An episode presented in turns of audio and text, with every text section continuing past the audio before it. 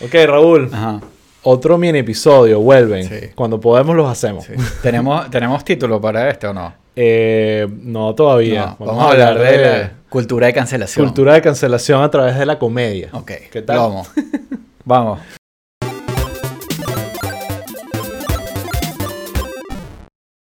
Hola Raúl, ¿cómo estás? ¿Todo bien? Bien. Te, te veo como Sí. Disperso. Todo, todo el tema técnico está bien. Sí, Está- sí, sí, está todo ordenado. Lo que ¿Qué- pasa es que anoche me tomé unas margaritas. Ok. Mm, Entonces, estoy hoy como... Está sonadito. Chamo, es que ya después de los 40, Sí. eh, la cosa cambia. ¿Sabes que ayuda muchísimo para eh, reducir el consumo de alcohol? No, no hacerlo. Bueno, no, bueno, obvio, eso ayuda, pues la abstención. adivinar, la sí. abstención, sí. Eh, no, el cannabis. El ¿Sí? cannabis, sí, Lo reduce. sí. Ah, He escuchado Sí. muchos cuentos de gente que le metía durísimo Este, al este alcohol. sí me parece ya cuento así. No, no, no, es verdad, en verdad ayuda Esotérico. muchísimo. Ayuda mucho a no tener que depender tanto del alcoholismo para, para tener un Para relajarse. vida- para tener una vida feliz. Sí, sí. Eh, pero bueno, no, no quiero hacer otro Yo no dependo del, al- del alcoholismo. Justamente por no depender del Exacto. alcoholismo es que estoy ahorita todo, Sí, exacto, también eso pasa. todo golpeado. Una- unas margaritas un martes. Pero- eh, te- tuviste Taco Tuesday. Taco Tuesday tal cual. No, tengo un book club, chamo. Ah, ok. De eso podemos hablar más adelante. Ok, Este, cool. Y nos reunimos una vez al mes, eh, hablamos de literatura y consumimos grandes cantidades de alcohol. Ok, está bien. Sí. Me parece fino. Me parece Sí, un buen no, plan. es fino. Es tremendo plan. Mira, eh, mm, ajá, Ajá, el tema Mira, de hoy. sabes que en el último live que hicimos, el del aniversario, como que comenté por ahí que iba a ver a Joe Rogan Sí. eh, en, Sí. en vivo. Sí, Y que yo te dije como que, ¿por qué vas a hacer Me eso? pusiste una cara así Sí, como que para que haga eso. Ajá. Eh, y, y bueno, yo te expliqué que, bueno, que primero, y creo que esa es la parte que, que vale la pena explicar, eh, Joe Rogan es un comediante muy respetado. No es que él se metió a hacer comedia después de que se hizo famoso en todo Ah, lo demás. Él empieza, él empieza haciendo comedia. Tiene, no, y tiene como que una trayectoria respetada incluso entre comediantes. Ah, No, fíjate. Eso no quiere decir que, que sea mi favorito Claro. ni cerca, y más bien parte Pero- de lo que quiero hablar hoy es lo Sí, poco pero que me gustó. te voy a ser sincero. O sea, a mí, lo que a mí me extrañaba era que Joe Rogan hoy en día es gigante, es un gigante del podcast. Eh, Sí. Pero yo no me imaginaba que él seguía haciendo stand-up, chamo. O sea, No, no, no. sigue siendo. Bueno, ahí voy. Quiero echar el cuento y parte de esto va a ser como un episodio de Ok. esos soltando mi experiencia. Pero, Pero- quiero contar un poco el arco de por qué quiero hablar de esto en Pueblo Pico. Ah, esto bueno. no es solo Dale, Osvaldo exacto. hablando de comedia aquí y ya, ¿no? Exacto. Aunque bueno, es el, el- también. el- la introducción a la introducción Exacto, del no. tema. Dale. Porque eh, fui a ver, a- o sea, la semana pasada, por Ujú. casualidades de agenda del- de, las giras de, de estos comediantes, tuve la oportunidad de ver a dos comediantes, o a- ir a dos shows, digamos. El primero fue el de Joe Rogan, que fue el, el- el jueves pasado. Hoy estamos grabando un miércoles, hace seis días. Sí. Y el segundo fue el sábado pasado, Bill Burr, que ese Ok. sí es uno de mis comediantes favoritos y, y- y- y siento que Sí, bueno. ahorita está probablemente en el top 3 ahí con Dave Chappelle y, y no sé quién más podría meter en esa Bill lista. Burr es un duro, Bill sí. Burr es realmente un duro y un tipo que fui con muchísimas ganas de ver. Ujú. Eh, eh, Joe Rogan fui con ganas de ver, con curiosidad, pero fue más como, bueno, vamos a ir a ¿Dónde, ver. ¿Dónde fueron? Porque yo- Entonces, ahí voy. El primero... eh, el primero fue el de Rogan. el de primero fue el de Rogan. Eso fue en el BB&T, creo que se llama Center, que es este en Sunrise, que es este mega Sí. arena, arena, que donde juega, creo que el equipo de hockey. de- es el de hockey. el de hockey. Sí, Eh, yo, yo vi a, a Bob Dylan ahí. Ok, yo vi a Nine Inch Nails, que estuvo increíble, y a Pearl Jam. Así, puro Ah, blast Jam, from lo- the past. Lo vi 90s. en el American Airlines. Exacto, Sí. entonces, sí, es- ¿sabes? Raro, Pearl Jam vino y Sí. tocó en el American Airlines Arena y en ese lugar, que están como que, bueno, están relativamente cerca los dos. Ujú. Eh, pero la- la- lo que viene al caso es que es un lugar enorme. Sí. ¿Ok? Sabes que es de arena, eso quiere decir 360 si, si, si puedes hacerlo, para si es un equipo deportivo o algo Claro, que tiene sí. sentido hacer 360. Usualmente, lo- tanto los comediantes como las bandas no son 360, bueno, por un tema de que es incómodo, Claro. sobre todo para una banda. Sí. Pero Joe Rogan es suficientemente grande y famoso como para que se haya lanzado un show 360. Y esa vaina estaba llena hasta el último puesto. O sea, de, de- de gente. Y ahí quiero hablar un poquito, bueno, de ¿Por qué quiero hablar de esto? Porque hubo mucho de tema político y, de, y del tema de hacer comedia para un lado o para el otro, y lo, que lo, lo presencié en los dos shows. Ah, y fue como interesante comparar cómo manejó Joe Rogan esa audiencia y tener que lidiar con venir a Florida eh, y, y- Ok. y- y- ahorita hablamos un poquito de la audiencia de Joe Rogan y lo mismo Bill Burr. Bill Burr a pesar de ser un comediante que no, no es un comediante de derecha, definitivamente Sí. la manera que hace comedia trae mucho a ese espectro de... Incomoda a, a, Exacto. a gente. Cero woke. Exacto. Cero woke. Inque- Eh, incomoda a los liberales y atrae a los otros, aunque él no sea eh, conservador, probablemente. Exactamente. Eh, hay un tema. Bueno, yo vi a Louis C.K. aquí hace bastante tiempo. Exacto. Cancelado. Yo también, cuando se presentó en Sí, el... pero en no el- me gustó. O sea, ojo, me gustó el show. Y además ya yo lo había visto. Ok. Que, eh, bueno, que justamente habla del aborto y que lo vamos a hablar en el live que vamos a hacer ahorita. Exacto. Así que, Que ya salió, lo que ya, ya lo vieron. Eh, pero el show me gustó, pero no, pero odié el lugar, odié el audio, odié verlo en vivo. Me pareció horrible y fue en el Arts Center. Sí, yo me que- acuerdo, a mí me que- gustó. Que creo que es más cómodo Sí.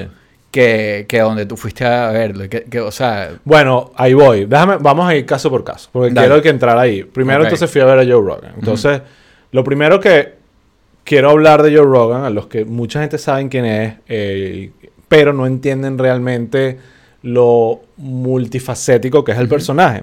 Y, y- y el hecho de ser así de multifacético se traduce en la audiencia que lleva. No todos Ajá. van ahí para a ver al comediante.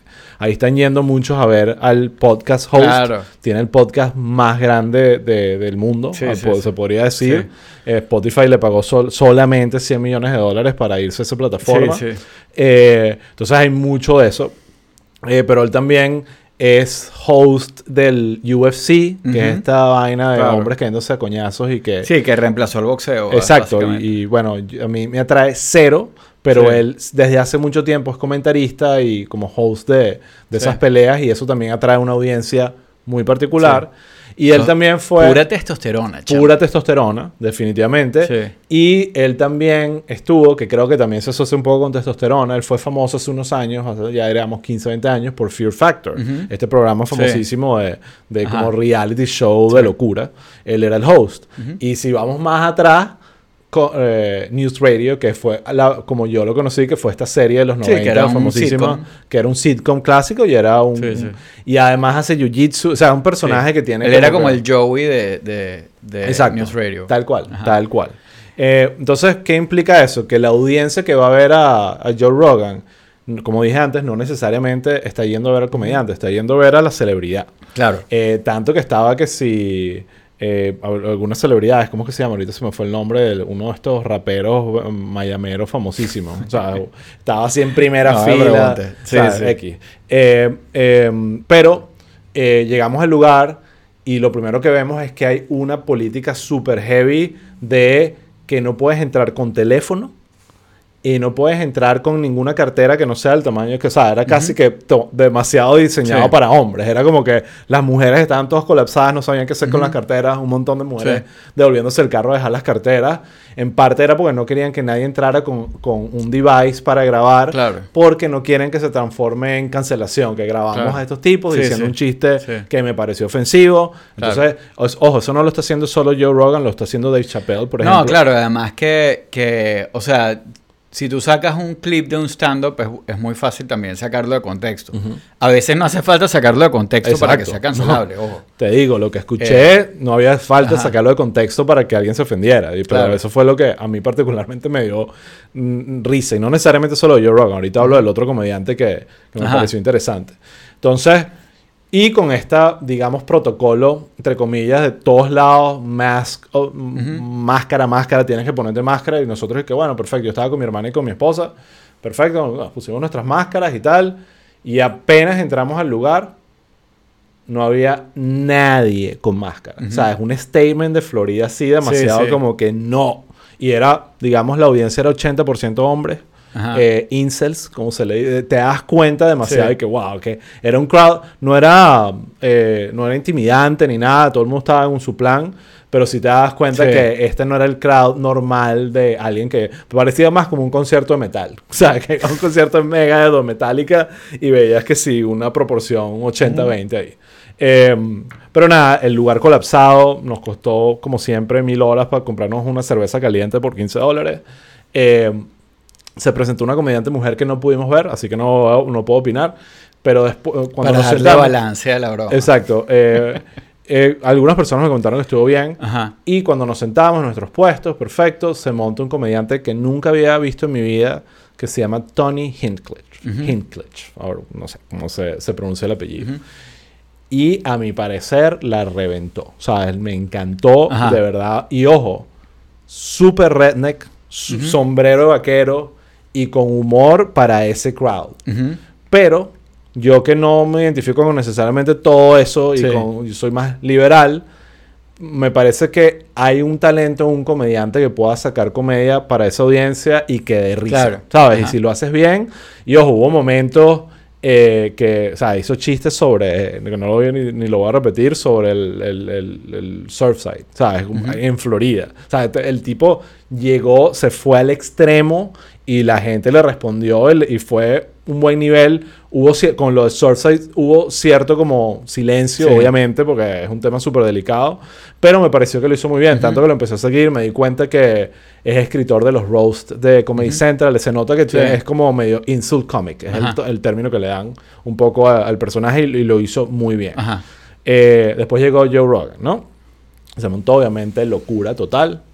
Pero te debo decir que me pareció horrible. Claro. No, no horrible. O sea, estuvo bien. Hubo partes que me dieron risa. Cierto, cierto material me pareció que estuvo eh, bueno como, no sé, como crítico de comedia.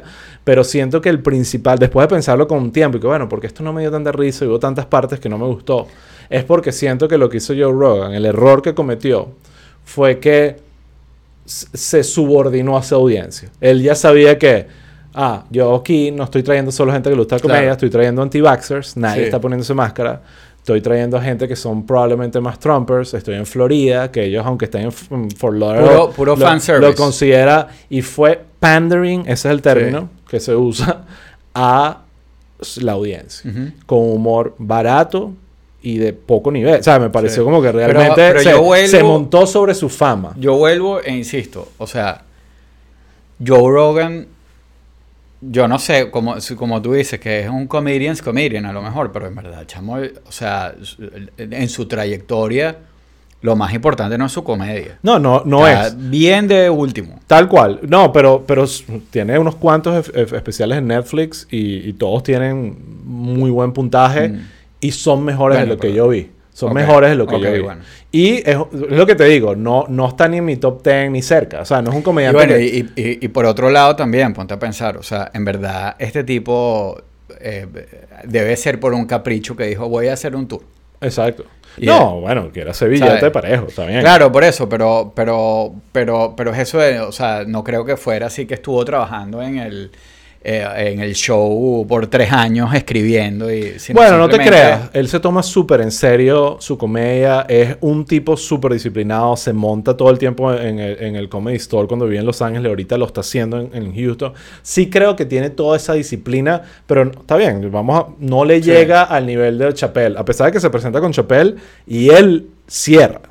Pero es por un tema de popularidad y fama, no Mm, necesariamente sí. por quién es el Que mejor. él llena. Yo creo que es indiscutible que Chappelle es infinitamente superior como comediante a, a- que, que Joe Rogan. Pero eso no quiere decir que tú, la, por lo menos desde mi punto de vista, creo que se- el hecho de, y ahí voy a hablar de, por eso quiero hablarlo de, Sí. de- de Bill Burr, el hecho de subordin- subordinarse a la audiencia y hacer chistes, hizo chistes de, ca- de cámara y la gente Ujú. aplaudiendo, y Sí. fue como muy fácil.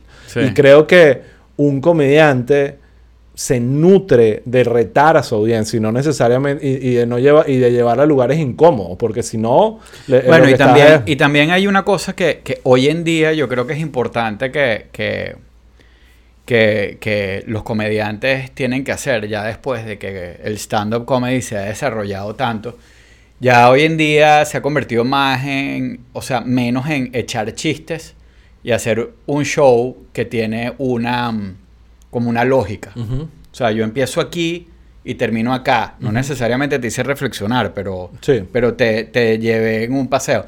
Eso me pasa, por cierto, eh, volviendo aquí a la, a la benequidad, que, que es algo que, que yo creo que hay unos comediantes venezolanos muy buenos, pero me parece que muy pocos logran como que hacer ese, ese El viaje que, que tiene que tener, eh, que, Sí, que pero- hace un show redondo. Yo creo que, o sea, por lo que me estás escribiendo, que me suena, definitivamente eso no es lo que estaba haciendo. eh, Sí, y Rogan, ojo, no, es na- no es tan común como tú crees. Yo creo que hay excelentes shows de Chappelle o de Bill Burr que no tienen ninguna temática. Que son Tienen- chistes sueltos. Son chistes... Ellos, la manera como un comediante funciona es que ellos se montan esas tarimas probando material en bares y en... en- Claro.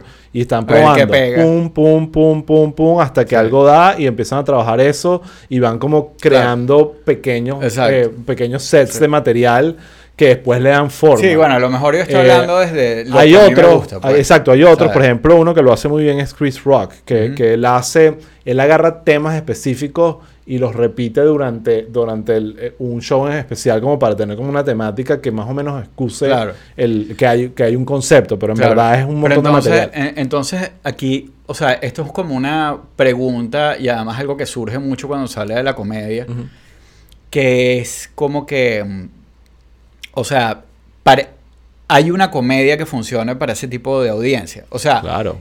que tú digas, o sea, y cuando digo que funcione, es que, que, que tú, aunque no seas de la audiencia, te medio, o, o por lo menos digas, mira, sí, o sea, Sí. esto es, esto es calidad. Yo se- siento que esto nos pas- me pasaba muchísimo en el Sí. Que era como la respuesta más básica, pero lo importante es que realmente dé risa. Y, y creo que ahí voy, que por eso me pareció perfecto haber visto a Bill Burr también, porque salí de, de Joe Rogan como que, ok, bueno, esto es así, da, Sí. no me gustó.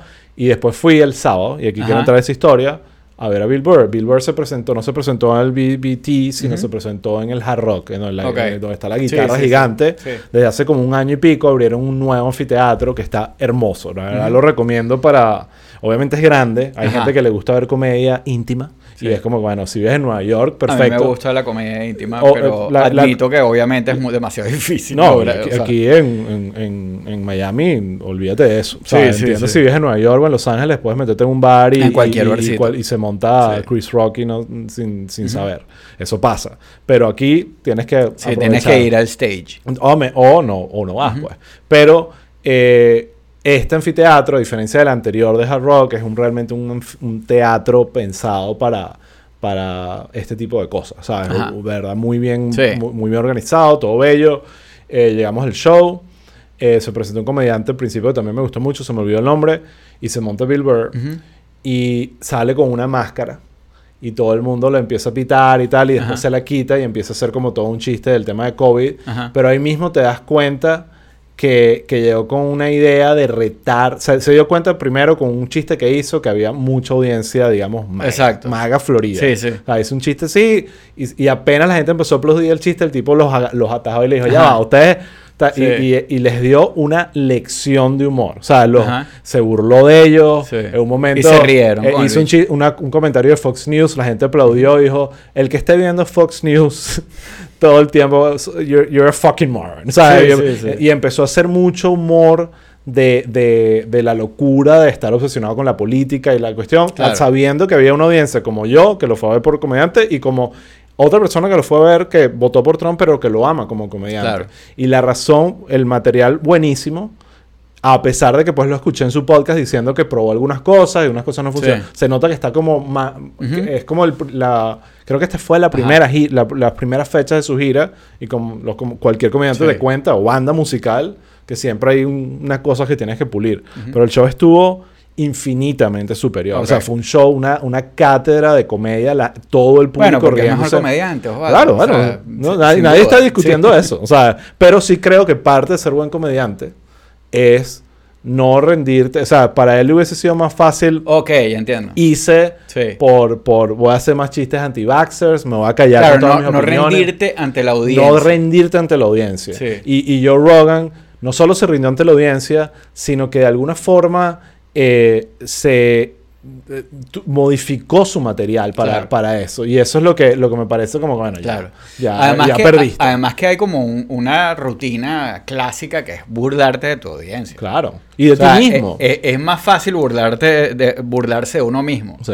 Pero, o sea, si tú estás, vas a Argentina a hacer, eh, te burlas de los porteños un poquito y les echas, o sea, eh, eh, hay algo de eso que además que la gente lo siente como más íntimo Sí. y dice, verdad. Sí. Em, Y, y, y funciona, tú no. Sí. Eh, y ojo, me ha pasado con otros comediantes.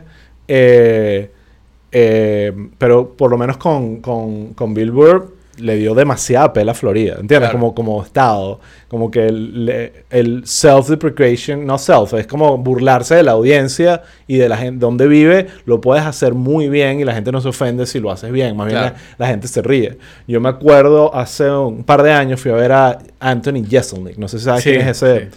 Otro comediante dark, pero genial. Sí. Y él también fue en Fort Lauderdale, pero en un anfiteatro más pequeño. Y él abrió el show diciendo como que eh, llegué a Fort Lauderdale, amo esta ciudad, es la ciudad perfecta, todo bello, el mejor clima. There's only one problem. You. O sea, The people, The sí. people. O sea, es como, y la Sí. gente se murió de la risa. Claro, Entonces, sí. creo que hay un poco de entender que, que, que, o sea, marcar quién manda. Y con Joe Rogan fue más como que... Claro. Soy famoso, Claro, habla de, de claro, fama. eh, yo me imagino también, Joe Rogan a lo mejor eh, cayó eh, por algo que a- quizás es a donde quisiera llevar un poquito la conversación ahora, Tol- que es que mm, a lo mejor tenía miedo de que, de que lo, no voy a decir que lo cancelaran porque en teoría esa, bueno, sí, que lo cancelaran desde ese lado, pues. No, yo creo Eh, que... O que, no sé, pues, o sea... yo creo que el miedo que tiene él... Él no tiene miedo a que lo cancelen. Él es súper outspoken y no, es no, algo no, que le no, no, respeto. no, no, pero, pero ojo, ojo, o sea, yo no estoy hablando de cancelación woke. Sí, no. Estoy hablando de que, de que del otro lado le... O sea, él voy. sabe cuál Eh, es su audiencia. Su eh, yo audiencia creo que real no es la gente muy woke. Lo que le ha pasado, eh, a mi parecer, creo, es que su audiencia cambió. Su audiencia que va a ver su show de comedia, ahora va a verlo porque es famoso y ya.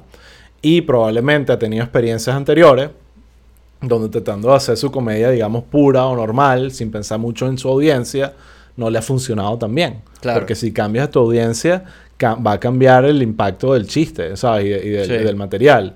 Y al darse cuenta de eso, un comediante casi que es un reflejo natural, va adaptando su material para causar las risas. Pues, o sea, un comediante se alimenta de lo... Claro, de- para causar las risas. Pero, o sea, un- algo que me gusta mucho de la comedia es que la comedia te lleva a sitios incómodos. Ujú, Eso es lo que digo. Y a mí me preocupa que en esta época que estamos viviendo, eh, o sea, esos espacios son cada vez como más pequeños. Sí. Y creo que, que nosotros nos vamos programando. Eh, o sea, a mí me pasa, o sea, yo lo hago. Y, Sí. y obviamente hay cosas que de las que estoy orgulloso de esa programación, eh, pero, al, pero al mismo tiempo hay otras que me preocupan, que, que hablando yo mismo digo como que, wow, porque, o sea, si yo sigo por este camino, a lo mejor al final, o sea, vas a terminar como metido dentro de una camisa de fuerza demasiado dura. Eh, eso me lo llevo, eh, justamente nosotros tenemos hablando de- del tema de, más allá de Critical Race Theory, porque creo que critical, el tema de Critical Race Theory empieza, eh, da pie a que, a que se esté teniendo una conversación ahora eh, sobre, sobre el- la autocensura, y no solo la autocensura, sino la censura que están ejerciendo las instituciones eh, sobre, bueno, puede ser los comediantes y puede ser como Personas, que la sociedad en general, pero hay un tema gigante desde hace tiempo con los académicos, Sí. con los profesores en las universidades, lo hablamos ya en el podcast. Y en los eh, medios también. Y, de hecho dijimos, este tema lo vamos a traer de vuelta porque, porque es algo que está ya en la cultura, pues.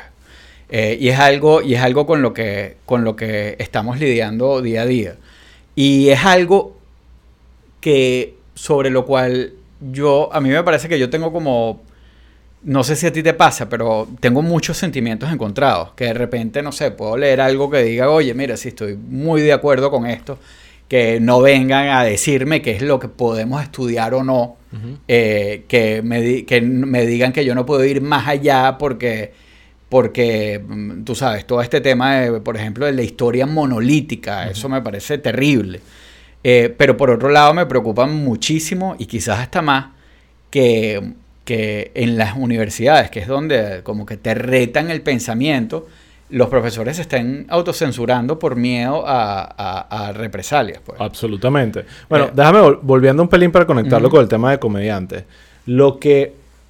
El punto que yo quería traer para entrar en, en el- lo que tú quieres hablar es que lo que conecta a estos dos comediantes, y a casi todos, por lo menos los que respeto, Joe Rogan, Bill Burr, a pesar de que mis críticas de, de su ejecución son completamente distintas, es que realmente ellos eh, eh, están en una lucha constante contra la- el tema de cancelación y el wokeness. Ujú. Y f- es un tema recurrente en el material de ambos. de- el tema de Claro. cómo la gente se ofende. Es más, me acuerdo en un Claro. Billboard hace par de años o tres años atrás y hace todo un material de la blogger, de una blogger que él inventa ofendida con el material que acaba de Claro, hacer. pero eso- Y eso me, eso fue genial. Claro, es, es- es genial, pero fíjate que eso es un mecanismo de defensa. Claro. Totalmente. decir, me van a cancelar. Porque yo soy el cancelable. Y- Totalmente. pero eso es un mecanismo de defensa. es un mecanismo de defensa. Está reaccionando a esto que estamos hablando. Totalmente. Y en el caso de ellos, porque son comediantes y saben, ahí la mucha gente, como yo, está viendo a alguien como Joe Rogan o como Bill Burr, que mezclado con gente que votó por, con- con- por Trump y todo, Ujú. es porque nos conecta el hecho de que no nos gusta el tema de que no nos digan, o sea, nos gusta el tema de libertad de expresión Sí. y que hay veces que la comedia es el mejor ejemplo de eso, de Sí. poder decir Sí. cosas. Y, y creo que en ese sentido, te Bueno, lo juro que que- aprecié el tema de, de- de que no dejara entrar con teléfono, porque de alguna forma hasta te desconecta de Claro. la, la, necesidad. O sea, era como que, wow.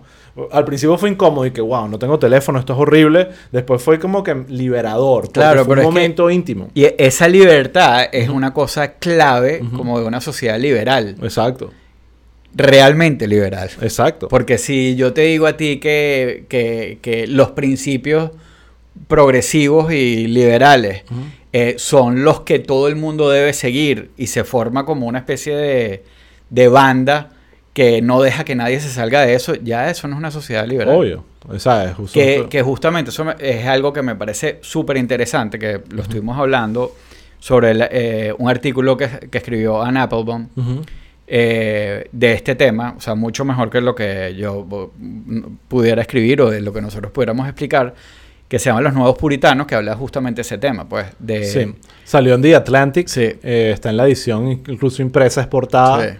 Eh, Que es un tema súper difícil. Nosotros, eh, yo lo comenté y puse por ahí un artículo que nosotros publicamos en, en Caracas Chronicles, que es exactamente el mismo tema. ujú. Y hace... O sea, Ann Applebaum se copió No, pero Ann Applebaum sí lee Caracas Chronicles. Ok. Eso sí, Ann, hola, saludos. Eso sí, 100%. No es como el chiste de The Daily que hacemos aquí con Michael Ok. Barbar. Eh, pero, pero no, pero, pero no, o sea, obviamente no es que lo sacó de ahí, pero es un tema que está en la comunidad académica Obvio. y nosotros publicamos un artículo de, de un profesor. El artículo a mí me preocupaba muchísimo porque en verdad el nuestro era, o sea, sí tenía como unas cosas que yo decía, ay, ¿por qué pones esto? O sea, el artículo pudiera ser más efectivo si no hablas de ideología woke o Ujú. cosas por el estilo, pues. Eh, en cambio, el de Ann Applebaum es impecable. Es impecable. O sea, eh, yo no le quitaría eh, ni una coma. Sí. Tú me estabas diciendo que hay cosas ahí que, que pueden, como todo, es un artículo larguísimo, es un ensayo, hay cosas que se pueden sacar de contexto, pero... Pero pero es, un- es- es casi una hora de Sí. lectura. Pero, pe- claro, pero en definitiva, como la, la- la clave de todo es, ella entrevista una cantidad de profesores que han estado me- metidos como en problemas. eh, y, sí, la documentación Exacto, no es solo la, la opinión, sino la y lo- documentación y- de los casos. Y lo ¿no? interesante es que ella lo pone muy claro. eh, eh, te habla como del rango de gente con la que habla. Y dice, aquí hay gente con la que yo hablé que hizo unas cosas muy malas. Sí. Pero del otro lado hay gente que, que, o sea, que, ¿sabes? O reaccionó mal a un comentario cancelable y no dijo nada. Eh, o di- dijo una tontería o dijo algo que came across as flirting. y, mm, y básicamente describe la camisa de fuerza donde está metida esta gente. Y esa camisa de, fu- de fuerza, o sea, no solo es, no solo te hace como el, tu día a día más incómodo, eh, sino que te limita Te las cosas que tú puedes llevar a tus alumnos a pensar. Y como que la, el gran, la gran conclusión de todo esto, que es una cosa que a mí me parece espeluznante, es que eh, ella lo pone como que, mira, o sea, esto nos está llevando como que a una forma, nos puede terminar llevando a una forma de pensar completamente plana. Plana, aburrida. Claro. el final es épico. O sea, Sí. esa- eh, como que la conclusión es esa, que los ambientes creativos y desarrollo, y cuando es creativo no es solo artístico, sino tú puedes ser creativo en ingeniería, ciencia. Un profesor, los todo. profesores les Exacto. tienen que usar- Eh, están llenos de personalidades. Y, y eso no quiere decir, esa es la parte donde digo a veces, bueno, Exacto. está siendo un poco ambiguo. Si la personalidad es Harvey Weinstein, entiendes que eso no... Obviamente. eh, pero si Sí. la personalidad es alguien que simplemente tiene como eh, alguien que le gusta, eh, ¿sabes? Salir, ella lo comenta, hay profesores que le gustaba salir a tomarse un café con los alumnos, no, Sí. no solo las alumnos. O las birras. O las birras, exacto. Sí. Y entonces que a partir de ahí surgen problemas porque Sí. a alguien algo le parece ofensivo. me, pare- me pareció interesante, pues justamente hoy en Twitter vi una profesora eh, eh, venezolana, Ujú. pero profesora en Estados Unidos, Ujú. eh, eh, que estaba haciendo un comentario, algo como que, que un alumno le había mandado un email, como llamándola por su nombre, Ajá. y, eh, y ese como que, what the hell. O sea, y en verdad aquí en Estados Unidos sí se estila mucho Professor Stolk. Ya. ¿Sabes? Como, Sí, no, sí, sí. mira Raúl, que vamos. Entonces ella decía, empieza por ahí y bueno, no sé, alguien lo leerá y dirá como que bueno, pero los gringos son así y tal. Y después ella dice como que, sobre todo ahora que yo me tomo la molestia de marcar la distancia con mis alumnos por todo lo que no tener esa distancia pudiera im- implicar y todo lo que pudiera traer. Y dentro de todo eso, comenta lo de la serie esta que yo comenté, en el- creo que la, la- hablé de ella en el, en, el aniversario, esta que se llama The Chair, que justamente, eh, eh, justamente habla de, de ese tema. O sea, en verdad es un poco como eh, la vida de los profesores de, de distintas etnicidades en, en- en las universidades americanas, pero una parte como central de todo esto es, es, o sea, es la, el tema de las relaciones. Y cómo entonces eh, no solo el profesor está constantemente pensando lo que, lo que voy a decir me puede traer problemas. ¿Será que alguien me va a grabar Claro. en la clase Y pone muchos casos. y esto me, la- me lo, lo- me lo van a sacar de contexto? Pero no solo te pone eso, sino te pone el lado de la, de la institución, que es algo que nombra Applebaum en su artículo, Heavy. que te dice como que, mira, la, y esto es algo que mucha gente saca cuando que se cancelan a alguien en Twitter y dice y siempre sale el, ah, pero el debido proceso. Y uno dice como que, pero bueno, sí, el debido proceso. El, el- el problema de que, de, que, de que todas estas cosas se manejen como en las instituciones es que esas instituciones se rigen por, por unos principios completamente distintos y unos procesos que, que, que, que- que se deciden entre dos carajos y ya, o que se deciden pensando no en justicia, sino en el futuro o cómo nos vamos a ver nosotros. No, y, y, en- y en- Sí. son, y ninguna sanción específica. Claro. Es eterna. Es como una cadena perpetua Exacto. de cancelación. Claro. Y eso es parte de lo que hablan. Que, que en sociedades ante- ella comenta que en sociedades anteriores el peor castigo era el ostracismo. Era el, el agarrar y, Sí. y abandonar a alguien completamente y, Claro. y execrarlo de la sociedad. Y eso es parte de lo que. O sea, comenta incluso casos de suicidios y de gente que Sí. ha considerado el suicidio solo por pensar que más nadie ni sus mejores amigos le responden las llamadas después de Sí. haber hecho algo indebido. Entonces, Y, ha- y hace una comparación que, que me parece interesante también, porque la, el, eh, nosotros en el artículo de Caracas Chronicles se hizo también, pero un poquito eh, decía como que, mira, eh, como que la premisa del artículo era, en Venezuela te censura que sí, el Estado. En Canadá es como que, ¿sabes? La sociedad y las instituciones. Entonces, bueno, salieron un par de, de personas como super woke diciendo como que, ¿cómo vas a comparar esto con aquello Claro. y tal? Pero ella hace la comparación Sí. y la hila un poco más fino, obviamente. Claro. O sea, diciendo como que, este, mira, estas cosas se, los, ha- se lo hacían a, la- a los liberales, o sea, la- eh, los estados opresores, autoritarios. Eh, o, o sea, era básicamente buscar ese pensamiento plano. Lo que pasa es que era más directo. ¿Me entiendes? Era como más. Aquí. Venía de arriba. Exacto, venía de arriba. Aquí te lo están metiendo un poquito como de lado. Sí, Este- incluso hay un, he hecho un caso que me pareció Sí. impresionante de un profesor, no me acuerdo qué universidad, así que no quiero uh, arruinar el comentario, donde hace como una grabación que ni siquiera estaba diseñada para que la escucharan. Fue como que algo Sí. eh, le estaba comentando a otro profesor su preocupación por las notas de, la- de algunos alumnos de raza negra. Y eh, comenta en el artículo que nada de lo que se escucha ahí podía decirte que era un comentario racista, Exacto. podía ser alguien que Sí. simplemente estaba preocupado por sus alumnos. Y no solo la votan a ella de la universidad, sino votan a la persona que escuchó lo que dijo. Por, no la votaron, la pidieron como una administrative leave y la persona dignamente y respetablemente decidió renunciar ante esa injusticia. Sí. Pero entonces ahí te habla que hasta incluso Sí.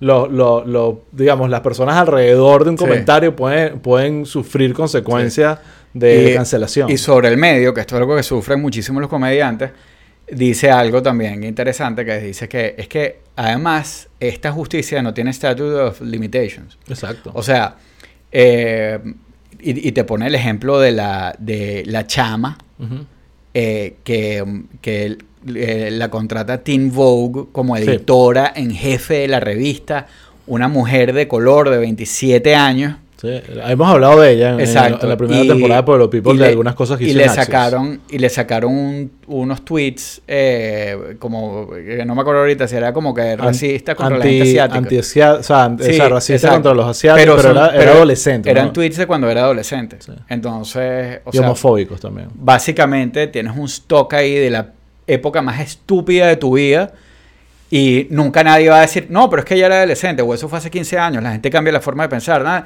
No, y ahí no, abre no, la puerta de que esto. parte del problema es que las redes sociales es esta evidencia eterna Claro. que no tenía. Exacto. Imagínate tú si no- la generación de nuestros padres tendría Claro. documentado en internet todas Y- las y- locuras y que yo nada más pensaban. pienso, o sea, yo he modificado tanto, o sea, por un lado, la forma de actuar y, de- y, eh, hasta cierto nivel. Como te digo, hay cosas de las que me enorgullezco y hay otras cosas que me preocupan. Ujú. Eh, y, pero también he cambiado mi forma de pensar sobre algunos temas. Si yo me pongo a ver tweets que yo escribí hace 10 años, Bueno. bueno. o sea, Bueno, es que ahí tú ves que la- eh, eh, el wokismo en, en muchos casos viene de un, lu- de un lugar positivo, de, de un buen lugar, no necesariamente la ejecución, eh, pero siempre tiene que ver con la defensa de la igualdad, de las minorías, siempre hay algo Sí. de eso, no es alguien que viene con una agenda social cívica. justice. Exacto. Entonces, eh, eh, yo creo que eso es parte de la de la de, de lo que hay que como pensar, pues. Mm, Sí. sí. Mira, No eh, sé si Joe Rogan piensa en estas cosas, este, pero sí pareciera que le preocupa lo que No, piensa pero la sí que- derecha. Sí, yo creo que está más pandering a su audiencia para que le venda más tickets y, y- y Te- se sienta más feliz Te- con sus shows. sí. Pero sí te puedo decir que de todos estos grupos, los comediantes son la que tienen un poco me- la mejor chance de sobrevivir porque de eso se trata. Se lo supone hacen. que incomoden a la Entonces, gente. incluso un personaje como Louis C.K. ya está otra vez llenando teatro, está vendiendo sus tickets, un montón de gente ofendida, pero sigue pudiendo tener una vida y una audiencia. Claro. Eh, no sé si ese va a ser el mismo destino de académicos y de- Sí. que están que tienen que convivir en un contexto mucho más rígido. Sí, Hablando de, de tu amigo Bill Maher, que es alguien que yo creo que sí le doy, que le gusta como incomodar a ambos lados. Eso, Oh, eso me totalmente. parece interesante. Pero eh, por ahí eh, vi una noticia de Fox News que decía como que, que Bill Maher, Ma- Maher salía como que praising a un a alguien que tiene que le acaban de dar un, como un late show en, en Fox News. Sí, pero eso fue totalmente sacado de contexto. Exacto, eso fue lo que me imaginé. Eso, eso es Greg Gutfield, que, que es interesante porque yo tengo años, yo, yo fui como medio, uh, Fox News por un tiempo en mi vida fue un guilty pressure. Yo lo he comentado aquí en el Ajá. podcast, pero hace, te hablo como 10 años, eh, cuando todavía Bill O'Reilly no estaba cancelado. Y me acuerdo ver a Greg Gottfield, él tenía como una especie de programa de, de noticias comedia, y yo lo veía y decía, ok, todo es horrible porque están en este lado del Sí. espectro político, pero no es malo. O sea, el, el tipo tiene, es ocurrente, tiene su estilo, Ujú. y, la, y la lo que dijo eh, el comentario de Bill Maher viene más a que hace poco Fox News dijo, vamos a hacer un late show para tratar de competirle a los late shows. Y bueno, porque Fox News es una, tiene mega audiencia, Sí. Greg Goldfield ya le está ganando en rating Claro, a pero, todos pero- los demás. pero porque tienen la audiencia. porque más tiene la grande. audiencia más grande. Y su comentario fue ese. O sea, fue, Mm. eh, fue específicamente, mira, increíble que ahorita esto está también y lograron que la vaina Qué le risa. Entonces, obviamente, Fox News se agarró de eso Classic. para agarrar, para tratar de frame it. Pero yo creo que. No, no, yo, yo lo- a mí me llamó la atención porque yo dije, oye, o sea, tanto que además que hemos hablado de esto, que, o sea, de buscar como del otro lado como que esa misma, pero bueno, no sé. Sí. Por otro lado dicen que the left can't meme, o sea, que la izquierda no sabe hacer memes, Sí. pero bueno. No, bueno, pero yo creo que eso. Yo creo que hay buenos memes de ambos lados. Yo más bien creo que la derecha tiene mucho más difícil hacer comedia. ¿Sabes? Es, es más difícil, pero se puede, incluso comedia escrita. Eh, la, ahorita hay una Babylon Bee que es como una, una especie de The Onion de derecha Mm. y tiene cosas, Ah, sí, tiene ciertas cosas que son buenas. Es verdad. Pero realmente es que es que es difícil, es difícil Pero, porque hay eh, mucha hipocresía hay y el humor es todo alrededor de Aquí apuntar la creo hipocresía. que hay un buen ejercicio para cerrar, porque ya estamos sobre la hora. Vamos, ajá, vamos a... Eh, que nos comenten, que, o sea, que nos recomienden eh, tipo comedia de derecha, chamo. Sí. A mí me interesa bastante y en verdad no, no, Sí, yo- no me viene nada así en la cabeza ya. Larry the Cable Guy. en verdad. existe, existe Sí. y es súper famoso. Es verdad. Pero es, es como que al final no necesariamente es comedia derecha, es como para una audiencia de, de- como llaman ellos, de Real America, o sea, Sí. Rural America. Claro. y- pero tú ves, Bill Maher lo dice mucho, que a él le encanta presentarse en el medio de Estados Unidos y, dice, hay una Claro. y, y- y llena a todos lados y también una audiencia que va y se ríe con él. Entonces, creo que los mejores comediantes no van a ser los que están haciendo comedia por un lado o para el otro, o sea, sino Claro. los que están haciendo buena comedia. Exacto, que, que están centrados en, en su arte. Hay unos que Bill Maher hace más comedia política. Sí. Eh, ese es su tema. Pero, pero Y bueno, y usualmente ta- también es claro, mejor. pero- pero Por eso también- Bill Maher tampoco está en el top 3 de Pero también a mí una cosa que me preocupa, que, que pasa como que con los late shows en, en tiempos de, de, de ru- democratic rule, Ujú. eh, que es que mm, se ponen un poco más fastidiosos. Bueno, no hacía falta. Yo inclu- incluso con Trump de presidente ya estaban bastante. Claro, claro. o sea, a- para a- mí, ahí hay algo que está para como- mí la movida de fallando. Colbert de Comedy Central, la CBS, ha sido casi que Y un que funeral. burlarte de, de burlarte de los gobernantes es, lo- es, es como, ok, Sí. están ahí, eh, Sí, parte sí. de su rol es ese, Sí, que sí, te burles de ellos. No, pues. y lo hacen, pero no termina. Y creo que también tiene que ver con el medio. Televisión sigue siendo y con, Claro, y con internet. Todo lo bueno está en el otro lado. Sí, exacto. Pero bueno, Pero vamos a hacer un, un, housekeeping. Si nos quieren cancelar, simplemente denle, desactiven la campanita acá arriba. Saquen, eh, exacto. y y- y O- pónganlo en Twitter. Y, o, y- no, o no, saquen clips de aquí y los sacan de contexto. y saquen los clips fuera de contexto y, Y los no- riegan. y lo mueven por Twitter. Lo si riegan no- bastante. Ok. eh, Eh, pero bueno, nada, eh, acuérdense, en redes eh, ah, somos en Twitter ah, arroba pueblo underscore people, en Instagram arroba pueblo people. Acuérdense de suscribirse donde nos estén oyendo. Y bueno, yo creo que eso es todo. Además, todo. vamos ahorita a grabar un live. vamos a hacer live. Bueno. Y nada, este es el episodio Dale. de Wokeismo, Comedia y, Exacto. y ya en No Apple sé. Ah, ah, eh, ahorita me tienes que ayudar a ponerle nombre. Ok, dale pues. Dale. Hasta la próxima. Bájalo.